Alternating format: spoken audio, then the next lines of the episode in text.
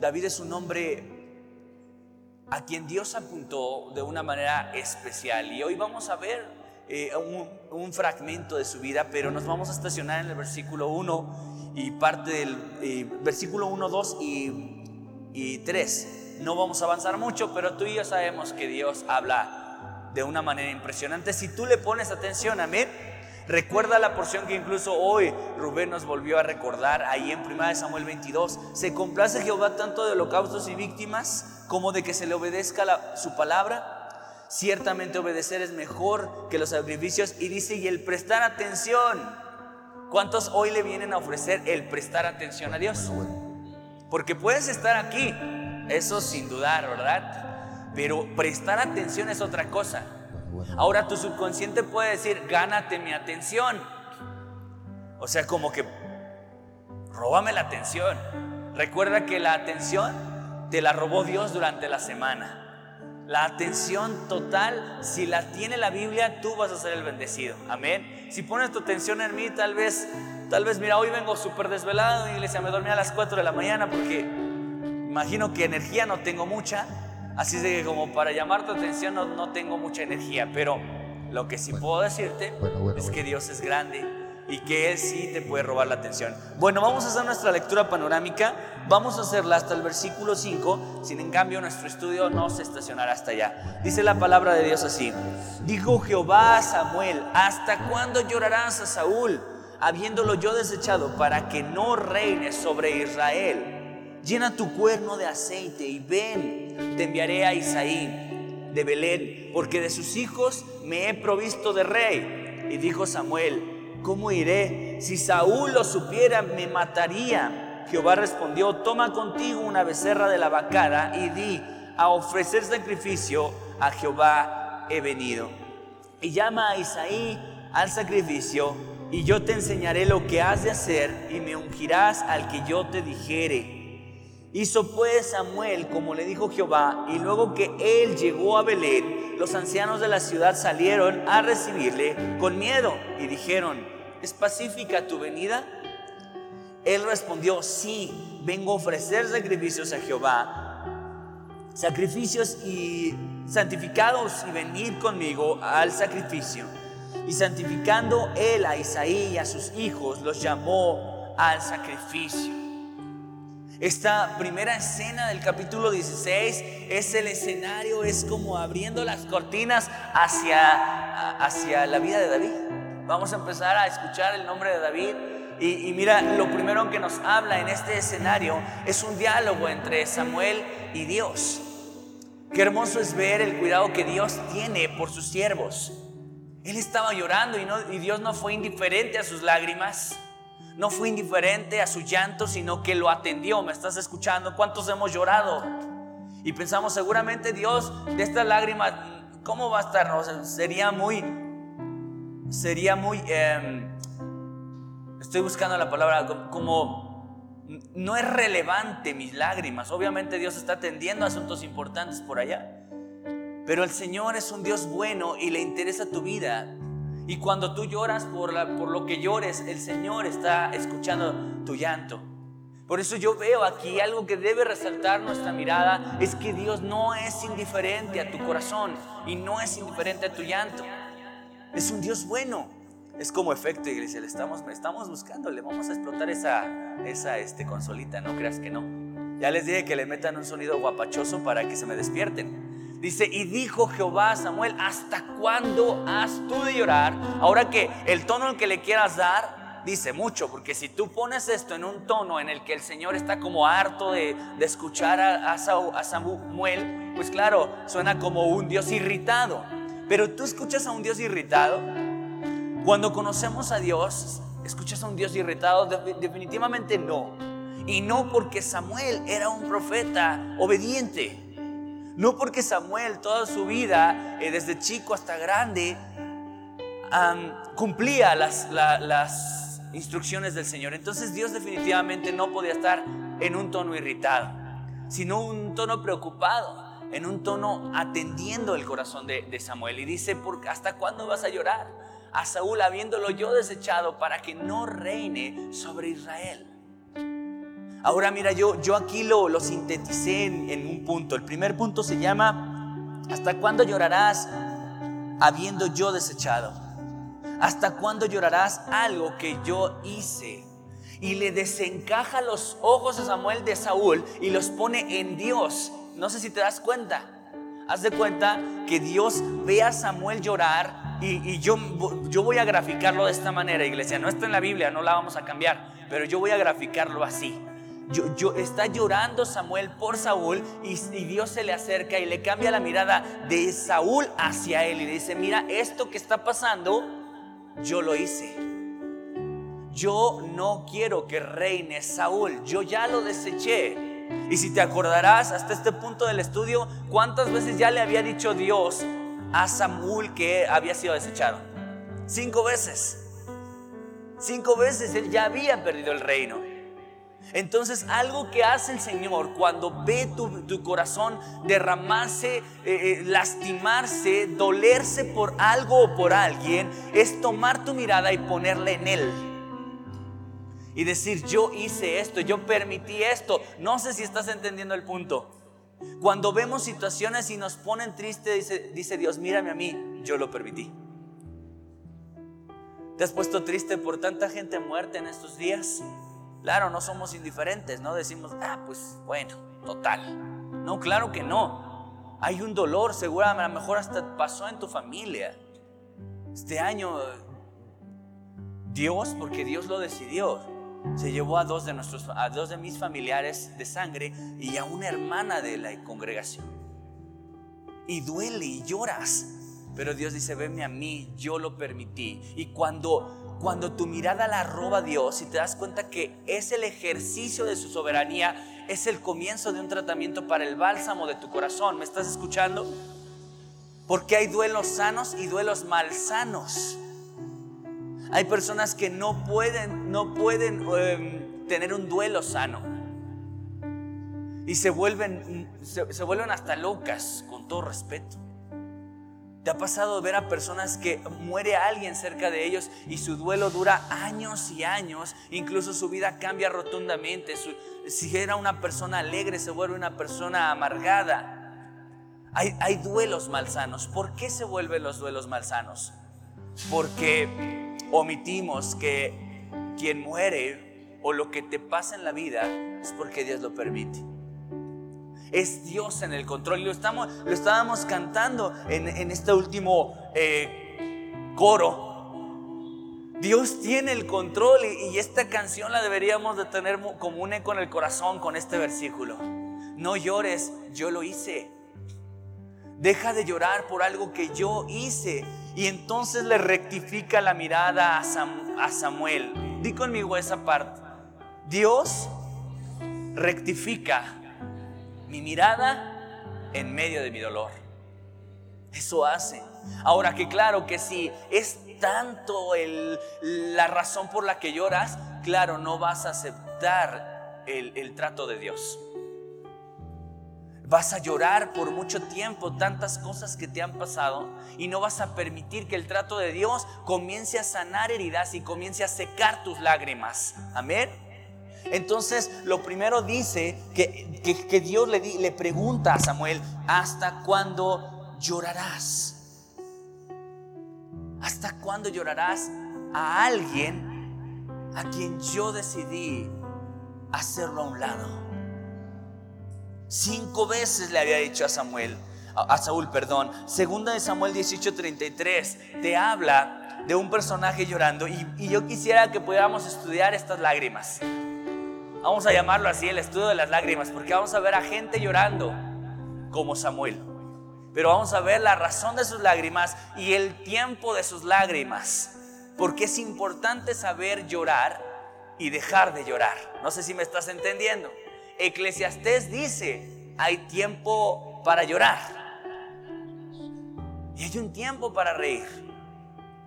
Hay un tiempo para llorar. No tienes que llorar todo el tiempo. Tiene que llegar un momento en el que aceptes la consolación del Señor. Ahora que no te estoy diciendo ánimo, deja de llorar porque sí. No, no, no, no, no. Ese llanto tiene que, pasar por el proceso de Dios para que Dios vuelva a robar tu atención y eso empiece a sanar. Ahora mira lo que dice 2 Samuel 18:33. Escucha. Entonces el rey se turbó y salió a la sala de la puerta y lloró. Y yendo decía así, Hijo mío Absalón, hijo mío, hijo mío Absalón, ¿quién me diera que muriera yo en lugar de ti, Absalón, hijo mío, hijo mío? El llanto de un padre, el insuperable dolor de un padre.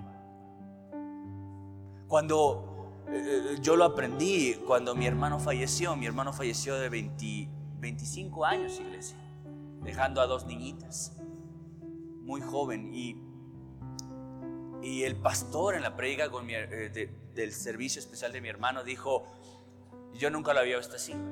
Cuando una mamá, cuando, una, cuando un hijo pierde a su mamá le llaman huérfano, cuando un esposo pierde a su esposa le llaman viudo, pero cuando un padre pierde a su hijo no hay un nombre porque no hay una descripción de ese dolor.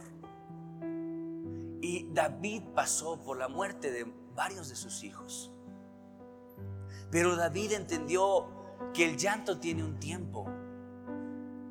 Que si tú te la pasas chillando por no solamente por pérdidas humanas, por pérdidas de, de familiares, sino a veces lloramos o nos la pasamos chilloneando no solamente por personas, sino por cosas.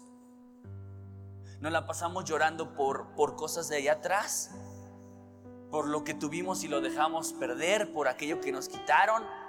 Hay veces que nos la pasamos en el llanto por todas esas cosas. Y David entendió que el llanto tiene un tiempo. A pesar de que fue un padre que perdió muchos de sus hijos.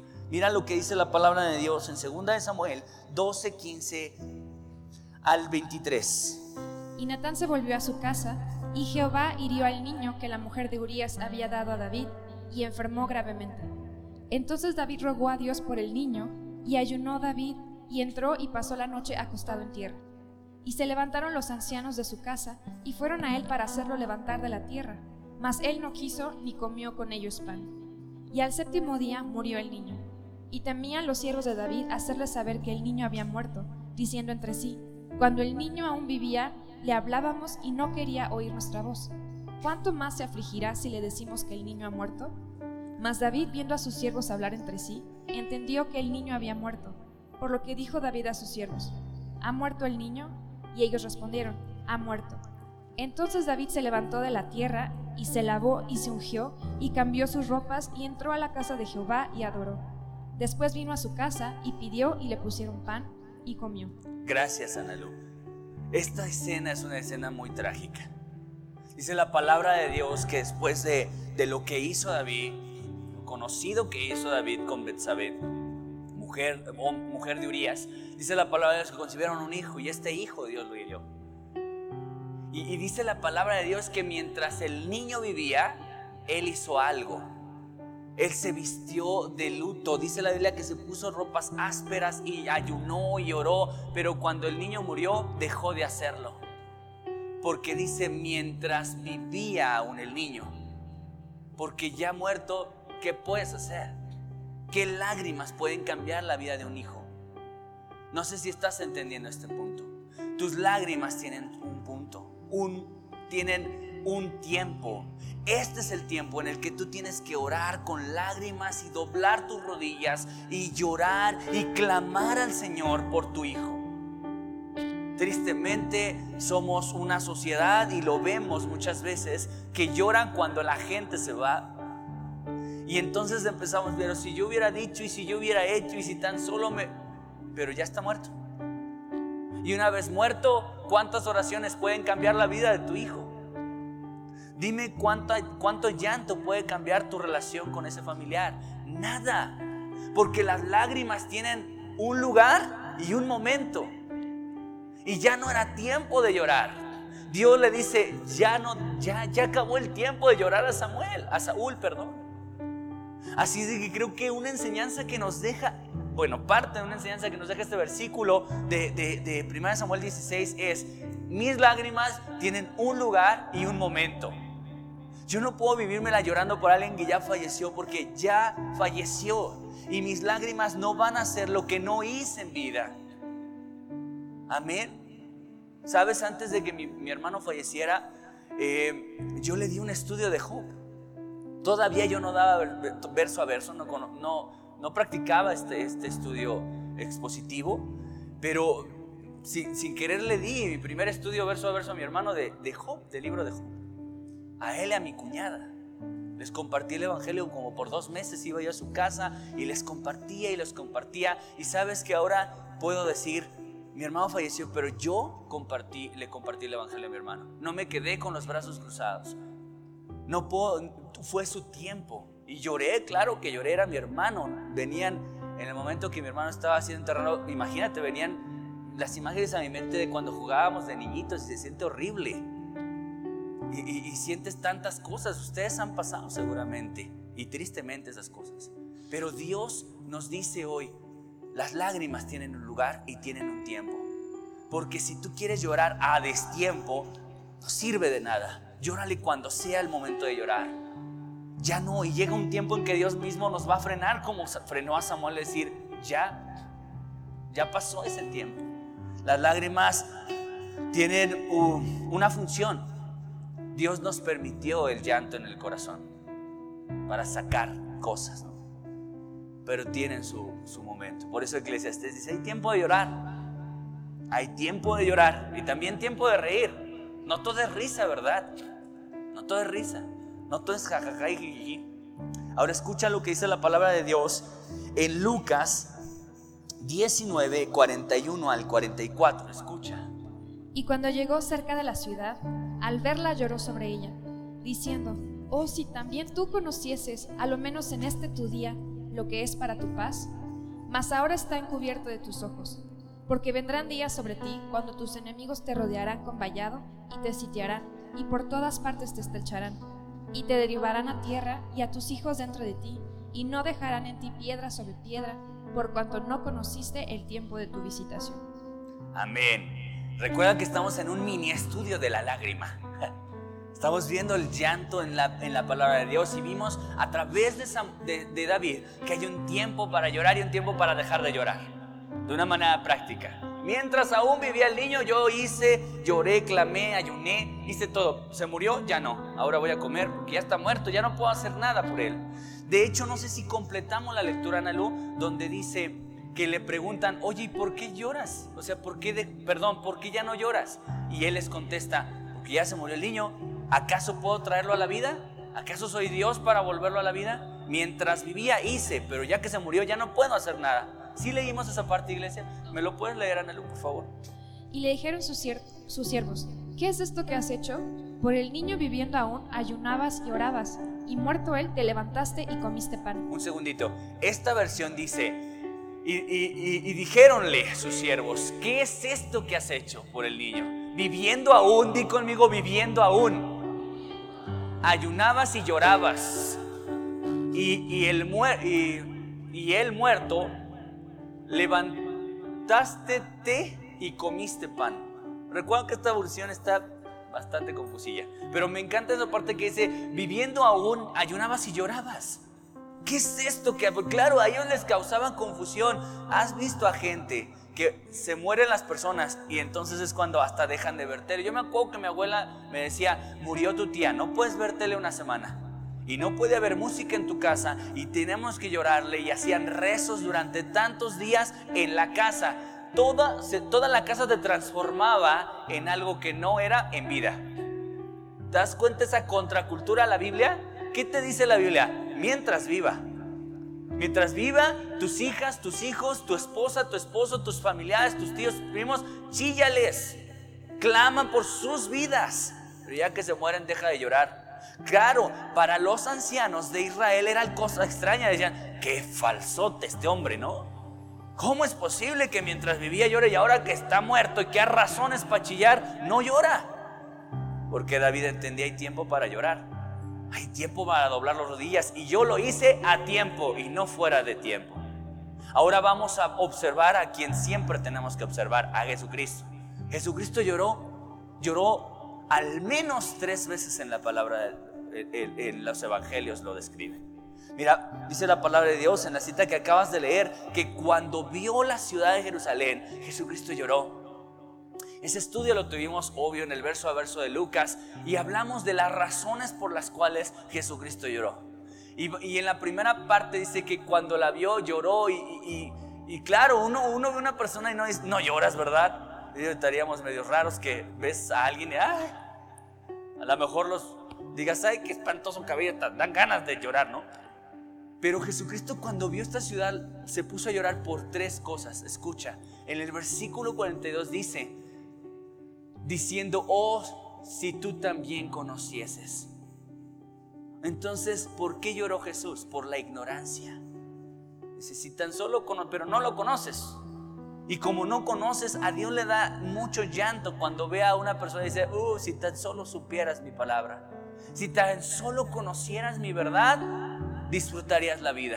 Mírate, mira cómo te la vives amargado, mira cómo te la vives enojado, mira cómo te la vives en pleito, mira cómo te la vives en deuda, mira cómo te la vives si tan solo conocieras la Biblia.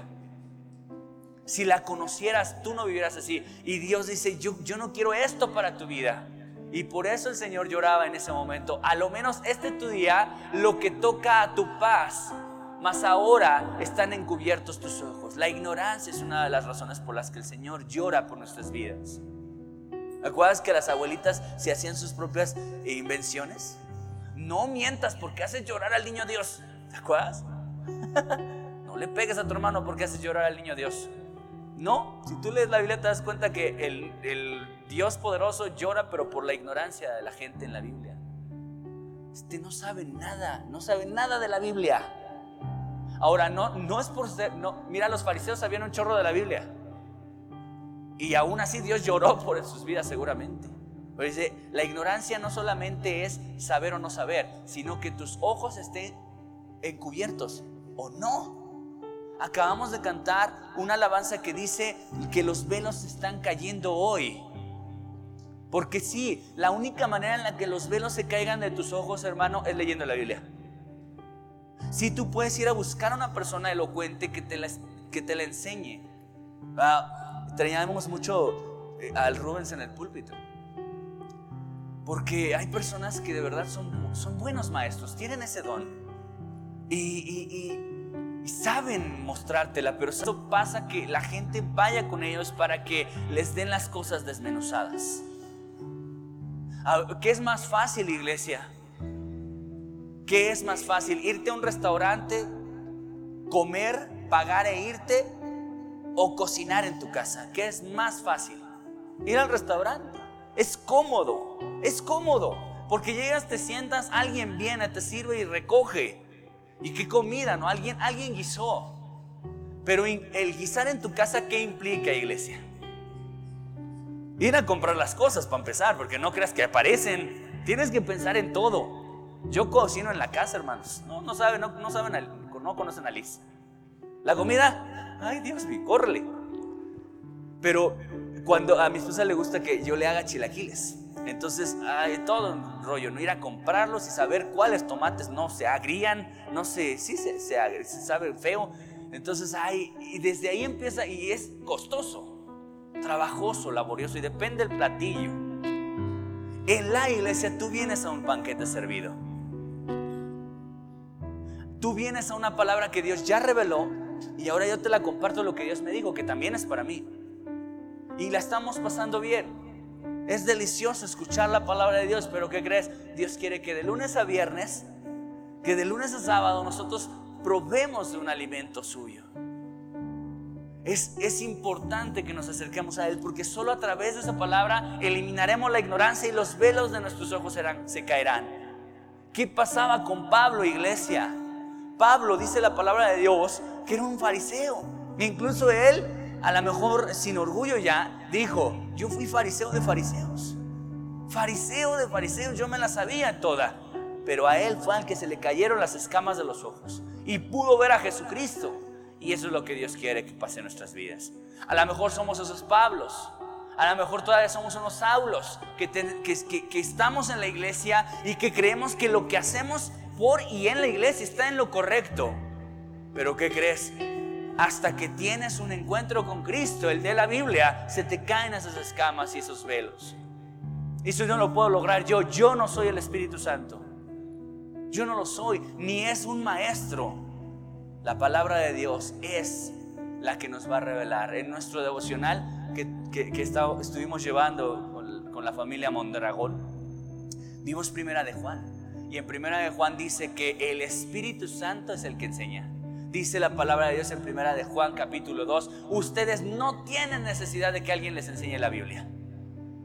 Hermoso versículo.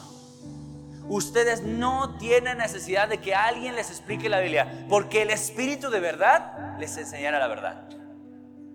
¿Tienen necesidad de, de que yo te la explique, iglesia? Por supuesto que no. Por supuesto que no. Tienes al maestro de maestros, que es el Espíritu Santo, que te va a mostrar la Biblia de la manera que ningún hombre en esta tierra te la puede explicar. Así es de que, amada iglesia, conozcamos a Cristo a través del único medio legal, legítimo y divino que es la Biblia para conocerle.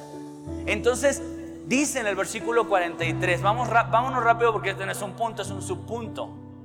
El 43 dice, porque vendrán días sobre ti que tus enemigos te sacarán los con baluarte y te pondrán cerco y de todas tus partes te pondrán en estrecho. Y bien empieza a profetizar Jesús lo que pasaría con Jerusalén. Porque algo que pasa es que cuando ve tu vida, ve las consecuencias de tu vida en tu futuro. Cuando el Señor mira a una persona sin Biblias, cuando ve a una persona en la ignorancia de la Biblia, dice, dice el Señor, este va a la destrucción. Este va hacia la pérdida, este va hacia el fracaso. Y eso lo hiere. Imagínate que tú supieras. Claro, qué bueno que no somos Dios, pero imagínate que tú supieras la vida de tu hijo. Tu hijito tiene, no sé, cuatro o cinco años y que lo vieras y que pudieras percibir si se divorcia, si, si, pierde su trabajo, si llora, si lo lastiman, si termina robando, si pudieras ver eso, ¿cómo te sentirías, iglesia? Horrible, ¿verdad? Claro, tú no quisieras ver eso. No lo descartas, pero obvio no lo quisieras ver. Pero si lo pudieras ver, ¿qué sentirías? Te aseguro que, te aseguro que mucho dolor. Eso siente el Señor. Cuando dice, lleva tres semanas y sin Biblia, esto es lo que le va a pasar. Y no porque yo lo voy a hacer para castigarlo, sino porque esto es lo que está provocando su necesidad de, alejarse de mi palabra. ¿Sí lo estás entendiendo, iglesia?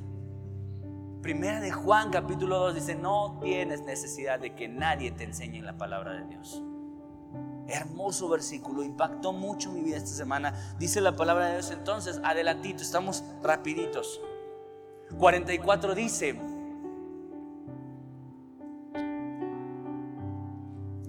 y te derribarán a tierra y a tus hijos dentro de ti y no te dejarán sobre ti piedra sobre piedra por cuanto no conociste el tiempo de tu visitación. Una vez más, no, no conocer. Versículo siguiente, 45. Y entrando en el templo comenzó a echar fuera a todos los que vendían y compraban en él. Había gente en la iglesia, pero no estaban haciendo las cosas como Dios quería. Eso provoca, esto provoca su llanto, esto provoca su ira venir a la iglesia y no hacer las cosas de la iglesia. Hacer todo menos lo de la iglesia. ¿Me escuchaste, iglesia? Pon, pon, atención a su palabra. Y bien, esta es una de las veces en las que debemos llorar a Jesucristo. Vamos a ver otra, rapidísimo. Dice Luke, Juan, perdón, 11, 33 al 35 lo siguiente. Jesús entonces, al verla llorando, y a los judíos que la acompañaban también llorando, se estremeció en espíritu y se conmovió y dijo, ¿dónde le pusisteis? Le dijeron, Señor, ven y ve. Jesús lloró. Jesús lloró. El versículo más pequeño de la Biblia es un, versículo popular. Yo me acuerdo que en, la escuelita dominical donde yo crecí, todos los domingos teníamos todos los niños que pasar a decir un versículo nuevo que nos aprendiéramos en la Biblia. Y hay un niñito que siempre llegaba a decir, Juan 11:35, Jesús lloró, amén. Y se iba. claro, pues cómo no, ¿verdad? Bien rápido. Ahora escucha esta parte de la escritura. Como tú eres un teólogo y lees la Biblia, ¿por qué lloró Jesús? ¿Por la muerte de quién? De Lázaro. Mira, Jesucristo sabía que lo iba a resucitar. Lo sabía. Una predica que seguramente nuestros pastores nos la han dicho muchísimas veces a lo largo de la vida. Jesús no lloró tanto por la muerte de, de, de Lázaro, sino por la incredulidad de los hombres. Porque la incredulidad lastima el corazón de Dios. Que no le creamos. Y hay muchas formas y nos tardaríamos mucho en describir la manera en la que los cristianos no le creemos a Dios. Y no le creemos cuando no diezmamos. Porque dice, les abriré las ventanas de los cielos. No, Señor, es que si te doy, me, me desacompleto el gasto. No termino mis pagos en Coppel. Dios dice, no, eso no importa. Créeme, si tú me crees, tú vas a ver algo diferente. Pero la incredulidad, amada iglesia, entristece el corazón de Dios. Vemos que no solamente el ver la ignorancia del hombre, sino también la incredulidad del hombre. Cuando ve a, la mujer incluso reclamarle, se me va el personaje, ¿fue María o Marta? María, ¿verdad? La que le dice, si hubieras estado aquí, no se hubiera muerto. El Señor, ¿cómo? ¿Cómo si se hubiera estado ahí? Ahí estaba. Ahí estaba el Señor. Entonces, ¿sabes qué? nuestra incredulidad en todas las promesas que están plasmadas en la Biblia hace que el Señor se entristezca. Definitivamente. Mira lo que dice la palabra de Dios en Juan. Estamos Juan 11 ya lo leímos, ¿verdad? El que acabamos de leer. Ahora escucha Hebreos 5, 2 al 9. Pon atención. 7 al 9. Perdón, sí. 7 al 9. Hebreos 5, 7 al 9. Y Cristo, en los días de su carne, ofreciendo ruegos y súplicas con gran clamor y lágrimas al que le podía librar de la muerte, fue oído a causa de su temor reverente. Y aunque era hijo, por lo que padeció aprendió la obediencia y habiendo sido perfeccionado, vino a ser autor de eterna salvación para todos los que le obedecen. Amén. ¿Escuchaste? ¿Pusiste atención, hermano? Y de verdad que tienes que prestar una atención importante en estos versículos. Sobre todo el 7, si me lo pueden volver a poner por favor. El 7 te dice que el Señor dice, el cual en los días de su carne, ofreciendo ruegos y súplicas con gran clamor y lágrimas, el Señor derramó sus lágrimas. ¿Por qué? Al que le podía librar. Primero las lágrimas las derramó hacia su Padre. Dice, al que le podría librar de la muerte, fue oído por su reverencia. El Señor derramó sus lágrimas por nosotros. El Señor hizo lo que David hizo por su hijo. Lloró mientras estuvo, estamos vivos. Después dice el Señor, yo hice todo lo que tenía que hacer y todo lo divinamente hecho y toda la obediencia del Jesús hizo todo por ti para que tu vida fuera rescatada, no para tu muerte. De ahí descartamos totalmente que se puede hacer algo después de la muerte por una persona que se muere, por, una, por un familiar querido. No hay rezos que lo saquen, no hay nada que puedas hacer después de su muerte. Jesús todo lo, todo lo que hizo por ti, por tu vida, es precisamente por eso, por tu vida, no por tu muerte.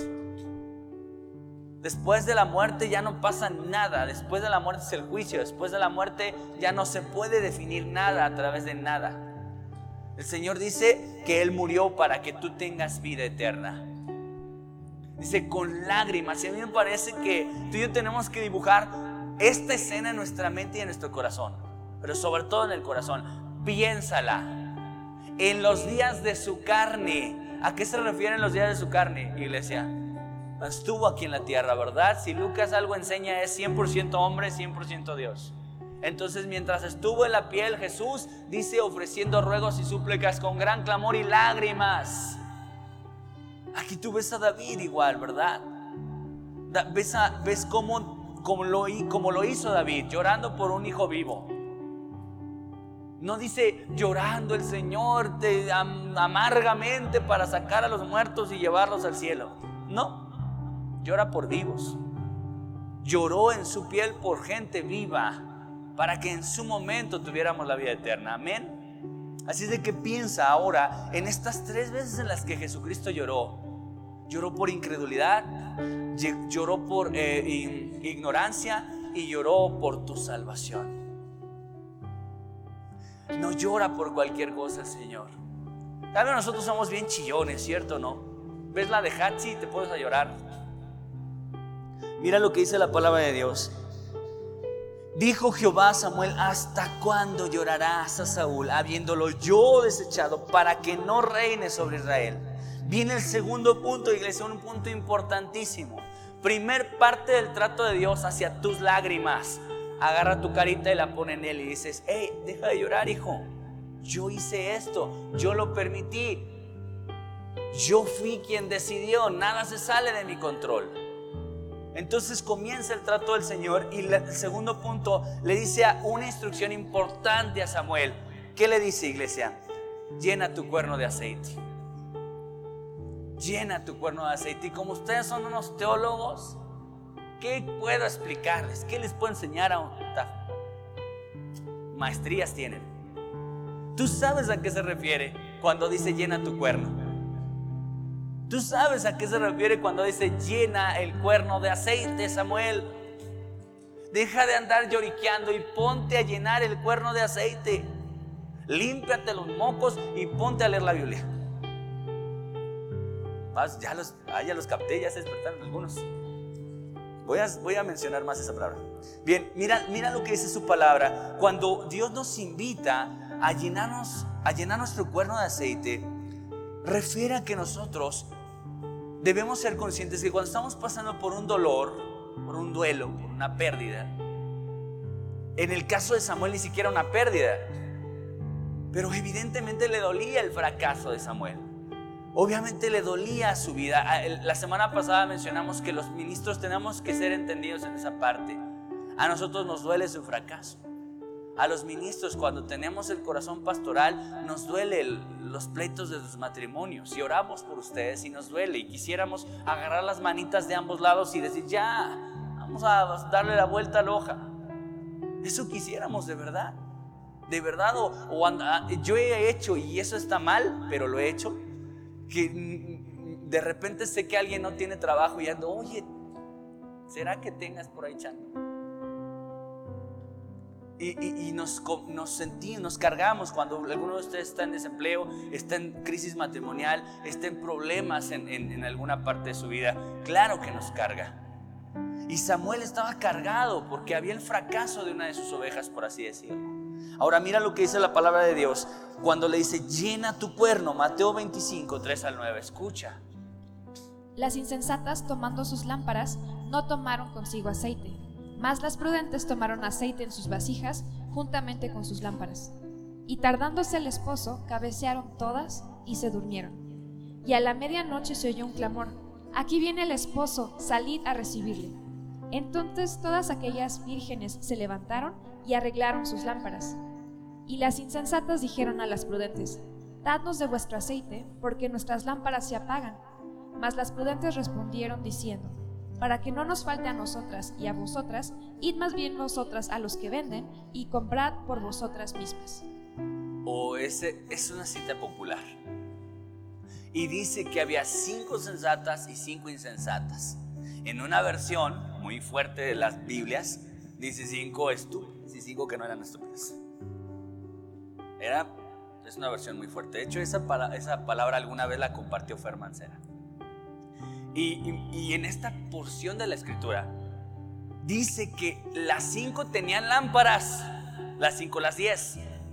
Las diez tenían lo mismo, la misma herramienta. ¿Me escuchaste? Todas tenían herramienta.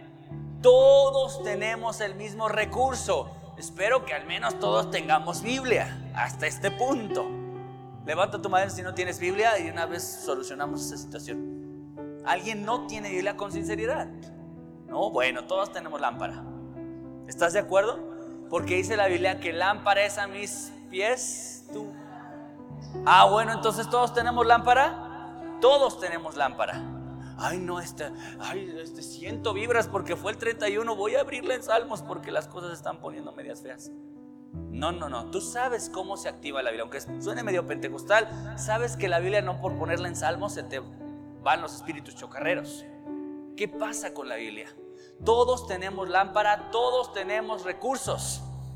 La cosa es que no todos los usamos. El aceite, tú sabes que el aceite representa al Espíritu Santo. Y Dios quiere que nosotros llenemos nuestras vidas de ese Espíritu Santo, de este, de este aceite.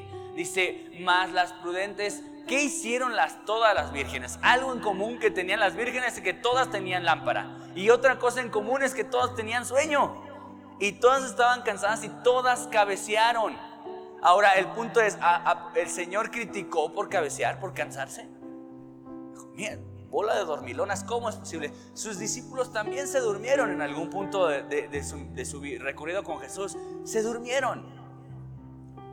Ahora no, eso no es el problema. El problema es que no estaban llenos del Espíritu Santo. El problema es que no estaban con el aceite. Por eso cuando ve a Samuel llorando por, por Saúl, le dice, ya no llores y llena tu cuerno de aceite, porque eso es lo que te tienes, a lo que te tienes que dedicar. Tú te tienes que dedicar encima de solo lloriquear por tu situación financiera, por tu matrimonio, por tu divorcio, por tu amargura, por todo lo que estás llorando últimamente, todo lo que te entristece, llena tu, tu vida de aceite. Llena tu cuerno de aceite. Eso es lo que tenemos que hacer. Llenar nuestro cuerno de aceite. Esta lectura que acabamos de hacer en Mateo 25, 3 al 9 nos habla de esas vírgenes. Y, tipifica esa iglesia. Tipifica ese tipo de iglesia. El tipo de iglesia que tiene Biblia pero no la lee. Que tiene lámpara pero no la estudia.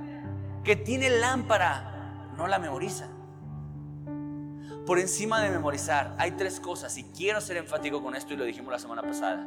Tres cosas que tengo que hacer con la Biblia. Tres cosas. Leerla, creerla, vivirla. Eso es tener activa la Biblia. La memorización y el estudio es parte de. Pero si tú nada más la memorizas y la estudias, pero no la vives, no pasa nada. Nada, iglesia. Entonces, amada iglesia de Cristo, todos somos, todos somos esas vírgenes. La realidad es que o somos insensatas o insensatos, o somos prudentes o sabios. ¿Qué eres tú? Y sé, sé sincero. En medio de ser sabio o insensato, debes ser sincero. La verdad no puedo decir que soy una de las vírgenes que cuando llegue el Señor por la novia se va a ir con el novio. No me voy a engañar porque en realidad ni leo la Biblia. Me doy mis baños de pureza viniendo los domingos para no sentirme tan pecador. Sé sincero contigo mismo, amada iglesia. El énfasis de Cristo es, es lee la Biblia. Más Biblia que nunca. Más Biblia que nunca va a resolver tu matrimonio. Más Biblia que nunca va a resolver tus deudas, aunque suene exagerado. Claro, una persona que se llena de Biblia sabe cómo administrar el dinero. Por supuesto, yo te, yo te lo puedo decir. El Señor va a traer la instrucción a tu vida para poder hacerte un hombre sabio en las finanzas. Un buen marido, una buena esposa. Amén, iglesia. Pero al final de esta cita dice algo importantísimo. Las insensatas, y es un común denominador, la iglesia insensata, la novia insensata, siempre busca a la novia sabia siempre anda buscando a los hermanitos que para ellos están conectados. Y ahí van, ay, me pasó esto y lo otro y aquello, y mira que Y dice, dame de tu aceite para que tengamos las dos. Compárteme, ¿no? Esa unción que tienes. Dice, para que nuestras lámparas, ay, ya, me perdí, ¿dónde estamos? Las fatas, las, fatuas dijeron a las prudentes, danos de vuestro aceite, porque nuestras lámparas se apagan. ¿Qué respondieron las sabias? Pues con sabiduría. Mas las prudentes respondieron diciendo, por, porque no nos falte a nosotras y a vosotras, y a, a los que lo venden y compradlas vosotras. ¿Qué te dice? Qué groseras. En esa iglesia no hay amor. Hola de egoístas. No, esta es la contestación sabia. Ve y cómpralo. Yo te la voy a poner de otra manera. Paga el precio por ese aceite. Paga el precio. ¿Cuesta la unción, iglesia? ¿Cuesta la revelación? ¿Ustedes creen que un día aparecía? Ay, qué bueno que ya enviaste el sermón, Dios, por nuestro WhatsApp grupal. Ya lo tengo. Qué padre, ¿no? Yo he echado en la maca literal esta semana y tú me lo enviaste. No. Ahora, no solamente tienes que estudiarlo, tienes que hacer tu devocional normal. Ahora, iglesia, yo quiero que tú valores que esta revelación de Dios y no te digo valora mi tiempo, mira que cuánto le invertí. No, no, no, no, no, no te me desvíes. Valora que Dios nos está hablando. Valóralo, iglesia, valóralo. Imagínate que un día te, me sincere y te diga, ¿qué crees? No me dijo nada. Y yo ya tengo mi plan B, iglesia, quiero que lo sepas. Quiero que lo sepas. Si un día Dios no me dice, no voy a rebuscar nada y menos voy a ir a internet. ¿Sabes qué voy a hacer el día que Dios me diga, no, y no les digo nada, pues para qué ni se duermen ni me, ni, me pelan? ¿Sabes qué voy a hacer ese día? Espero no llegue, perdón. Preguntarles. No, tengo mi plan, no es el de Rubén. Tú tendrás el tuyo, Rubén. mi plan es ese mismo día ponernos a leer la Biblia una hora. Ese es mi plan. Porque ni le voy a rebuscar, ni voy a sacar un sofrito. Decimos los predicadores. Escúchame, Dios está hablándonos. Dios está hablándonos y a mí me impresiona la palabra que Dios nos está soltando. Nos vamos verso a verso y no avanzamos tanto porque Dios nos dice palabras tan poderosas para, para traer su instrucción. Ahora escucha lo que dice la palabra del Señor. Cómpralo, paga el precio. Claro, es fácil ir y buscar al que conectado, pero Dios dice, paga el precio. Ora, Ayuna, levántate en las madrugadas, lee la Biblia. Es costoso, sí, porque te tienes que hacer a un lado de muchas cosas. Sí, de verdad, iglesia, yo, yo los entiendo. Ustedes tienen un ritmo de vida, tienen trabajos, hijos, tienen esposo, esposa, tienen muchos quehaceres. Yo los entiendo, no estoy diciendo que sea de lo más fácil, claro, es complicado, por eso se llama pagar el precio. Si fuera barato, todos flotaríamos de santidad, pero no es barato, cuesta caro, pero cuesta más caro no ser ungido. Pregúntale a Saúl, ¿qué le costó el no tener unción, iglesia? Le costó el reino, le costó el reino. Así es de que sí, cuesta cara la unción, pero cuesta más caro no estar ungido. Costará el corazón de tus hijos, costará tu matrimonio, costarán muchas cosas mucho más valiosas que el tiempo. Amén. Vamos a avanzar. Llena tu cuerno de aceite, se llama este punto. Hechos 13, 49 al 52. Y la palabra del Señor se difundía por toda aquella provincia. Pero los judíos instigaron a mujeres piadosas y distinguidas y a los principales de la ciudad y levantaron persecución contra Pablo y Bernabé y los expulsaron de sus límites. En, ellos entonces, sacudiendo contra ellos el polvo de sus pies, llegaron a Iconio y los discípulos estaban llenos de gozo y del Espíritu Santo. Amén. Hermosa cita si tú la, si tú la meditas un poquito más. Resulta que estos dos hombres estaban siendo tremendamente usados por Dios para llevar el Evangelio. Pero obvio, empezó a haber instigamiento, persecución.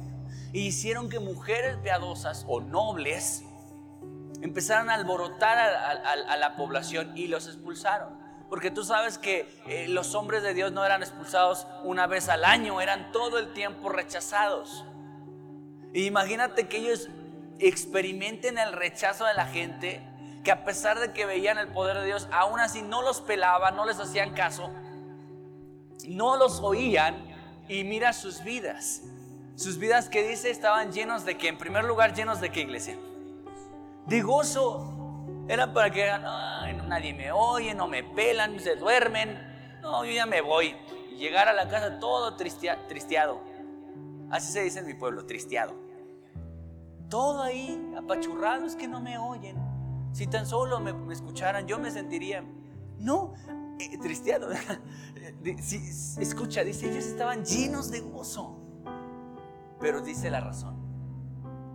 Y del Espíritu Santo. Claro, una persona llena del Espíritu Santo, rebosado, de verdad lleno, pleno del Espíritu Santo. Lo demás, que ruede, porque estoy lleno de Dios. Y ya lo hemos dicho muchas, muchas, muchas veces, ¿cómo te llenas de Dios? ¿Cómo te llenas de Él? Llénanos de de su palabra, leyendo la Biblia, orando, ayunando. Hay muchas disciplinas de la fe que puedes usar, pero llénate de Dios. Sabes, si tú, si tú prendes las noticias, te vas a llenar de, temores. Sí, claro. Pero tú pones las noticias, pero todo, hasta lo usan de meme al, secretario de salud, ¿sí o no? Porque, ¿cuándo se va a acabar la pandemia? Nunca. Chala, no, pues qué ánimos, ¿no? Y luego, pero lo vuelven a, a entrevistar, como por cuándo más o menos se acaba. Pues yo creo como unos dos años. ¿Qué? ¿Qué te da, no? Pues dices, te llenas de frustración, te llenas de información porque yo no estoy, no estoy contrapunteándolo, simplemente te lo estoy poniendo como panorama. Dan unos datos, de repente dan otros datos, ¿te acuerdas? Está en internet, búscalo.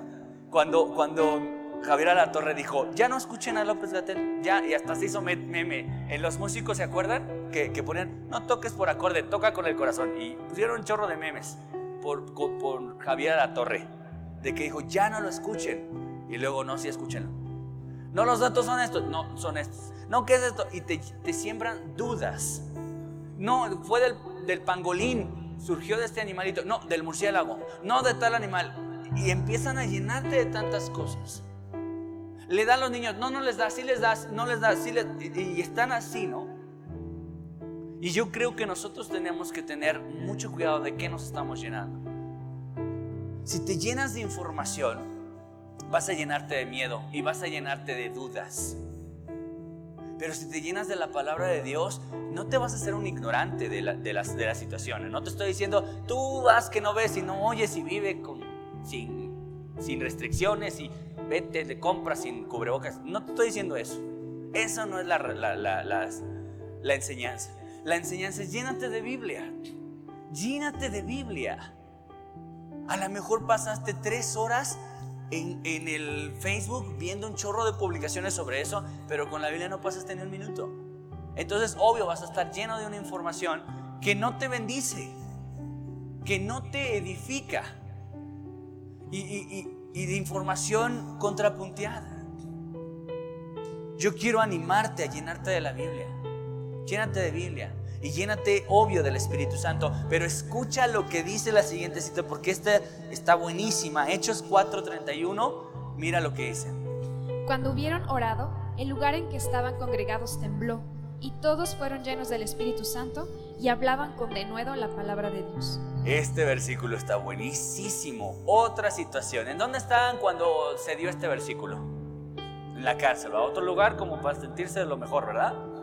Y luego en, medio de la injusticia, porque no los, no los metieron a la cárcel por, por robar o por algo malo, los metieron por dar la palabra del Señor, persecución. Entonces, en medio de una situación de injusticia y tan desagradable, dice la Biblia que oraron.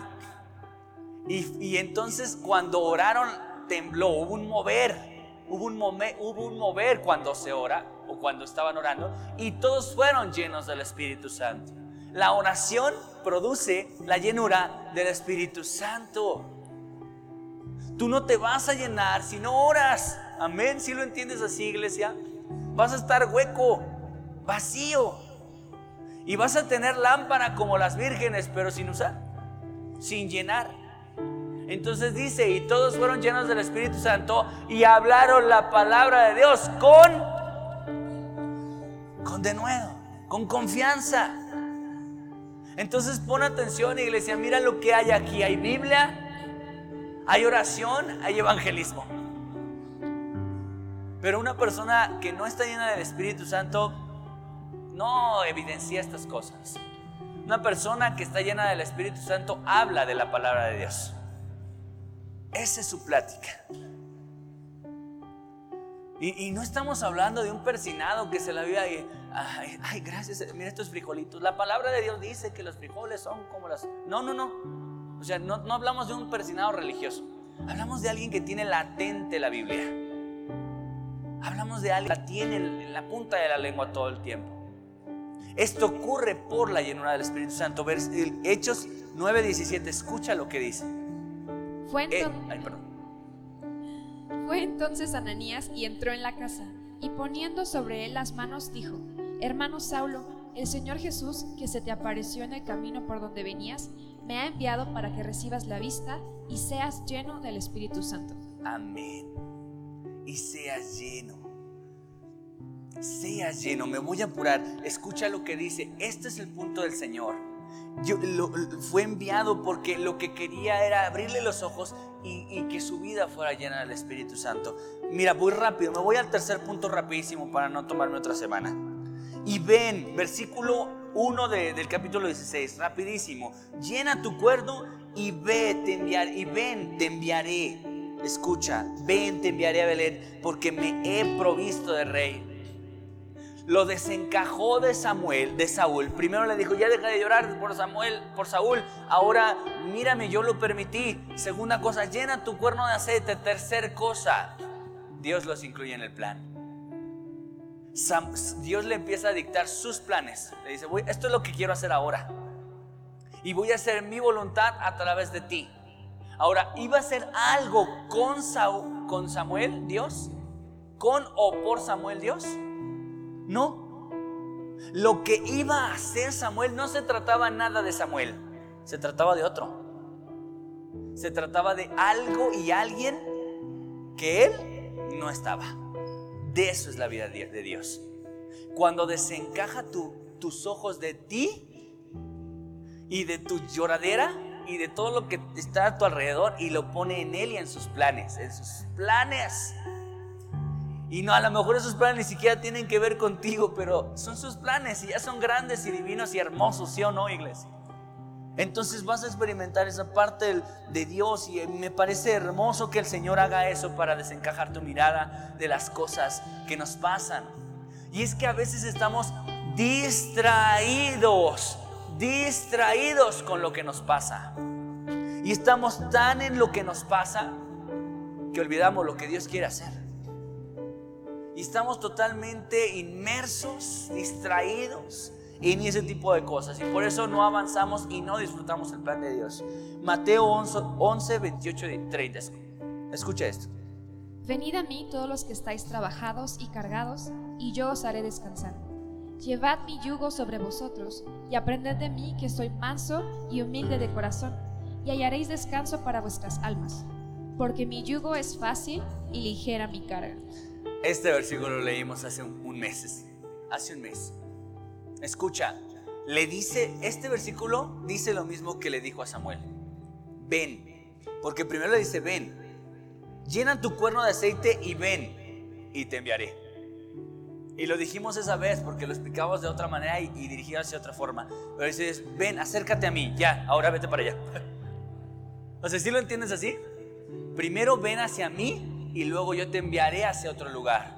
Porque ibas hacia allá, ibas dirigido al fracaso, dirigido a lo que vayas dirigido, aunque parezca noble y bueno, pero cuando te acercas a Dios y le aceptas la invitación de ven, Dios dice, ahora te voy a ocupar en algo más, que no es lo tuyo. Dice, estás cargado y cansado. Sí, estoy cargado y cansado con este matrimonio, estas deudas y todo lo demás. Estoy cargado y cansado. Ven, yo te haré descansar. Ah, gracias Señor. Ahora te voy a poner otra carga. Sí, Aaron, hasta yo lo hice así. Sí, claro, Dios te quita tu carga, pero, te pone una nueva, pero esta es compartida, porque ese es un yugo. Y un yugo, recuerdas, una maderita con dos arquitos para dos animalitos. Y Dios hace esta comparativa y dice, yo voy a estar contigo. En esta carga va a ser una carga compartida. Te voy a dar mi carga, ya no vas a estar cargado por Coppel, ahora te voy a cargar por África. Ahora vas a tener una carga especial por la alabanza y con los niños. Ahora vas a tener una carga especial por ir a orar por mujeres viudas. Ahora ya te voy a cargar el corazón por ir a dar tal cosa o hacer. ¿Sí me entiendes, iglesia? No pude cargar. Imagínate que me cargara a mí como pastor con todo. Con los jóvenes, con la alabanza, con todo. En algún punto entrando a PIP estaba yo en todo. Era jonjolín de todos los moles. Pero empecé a decir, ya no. Tienes que dejar que la carga venga en la vida de otras personas. Ahora, pero dice, escucha, amada iglesia, ven, voy a enviarte. Lo mismo se lo dice a, Samuel. Ven, te voy a enviar a otra cosa. Mateo 4, 18 al 22. Estoy terminando. Andando Jesús junto al mar de Galilea, vio a dos hermanos, Simón llamado Pedro y Andrés su hermano, que echaban la red en el mar, porque eran pescadores. Y les dijo, Venid en pos de mí, y os haré pescadores de hombres. Ellos entonces, dejando al instante, al instante las redes, le siguieron. Pasando de allí, vio a otros dos hermanos, Jacobo hijo de Zebedeo y Juan su hermano, en la barca de Zebedeo con su padre, que remendaban sus redes, y los llamó. Y ellos, dejando al instante la barca y a su padre, le siguieron. Amén. ¿Qué hicieron, iglesia? Fueron invitados por Dios de la misma manera en la que Samuel fue invitado, porque dijo, ven, eso es una invitación. Samuel pudo haber hecho no, pero lo hizo. Les dijo, ven. Ellos estaban, ellos estaban haciendo algo, pero estaban experimentando su fracaso. ¿Por qué? Porque estaban pescando, pero no pescaban nada. Y dice que en otras versiones dice que estaban desanimados, porque no habían pescado nada. Y Jesús les dijo, ven, yo les voy a hacer pescadores de hombres. Y fue suficiente la invitación para decir, voy a dejar de hacer esto para ahora hacer esto. ¿Sí entiendes ese punto? Voy a dejar de hacer esto que no es nada malo, ¿eh? Estaban trabajando, no estaban haciendo nada malo. Voy a dejar de hacer esto por hacer lo que Dios quiere que haga. Yo no sé qué quiere que haga, pero seguro es mejor. Y le fue o no bien a Pedro. Pues claro, por supuesto. Creo que tienes que prestar atención esta semana a Dios, iglesia. Estoy muy seguro que esta semana el Señor va, va a cargar tu corazón de algo. Si tú te dejas, si tú permites, el Señor va a poner de sus proyectos, de sus planes en, tus vida, en tu vida. Te aseguro que vas a ser grande y ricamente bendecido. Te lo voy a poner de una manera como una maqueta muy pequeñita. Imagínate que viniera el nuevo presidente electo, John Biden, y te dijera, te voy a dar uno de mis planes para que tú y yo lo hagamos. ¿Cómo te sentirías que te hiciera parte de su gabinete? ¿Qué sentirías? A ver, este, Agus, vas a hacer uno de mis proyectos hacia el arte y la música. No te aseguro que Agus hasta allá ni nos habla. Yo ya crecí y que te, y que, y que te llamara David, Irán, vas a hacer algo sobre las aduanas conmigo, John Biden. ¿Cómo te sentirías, iglesia?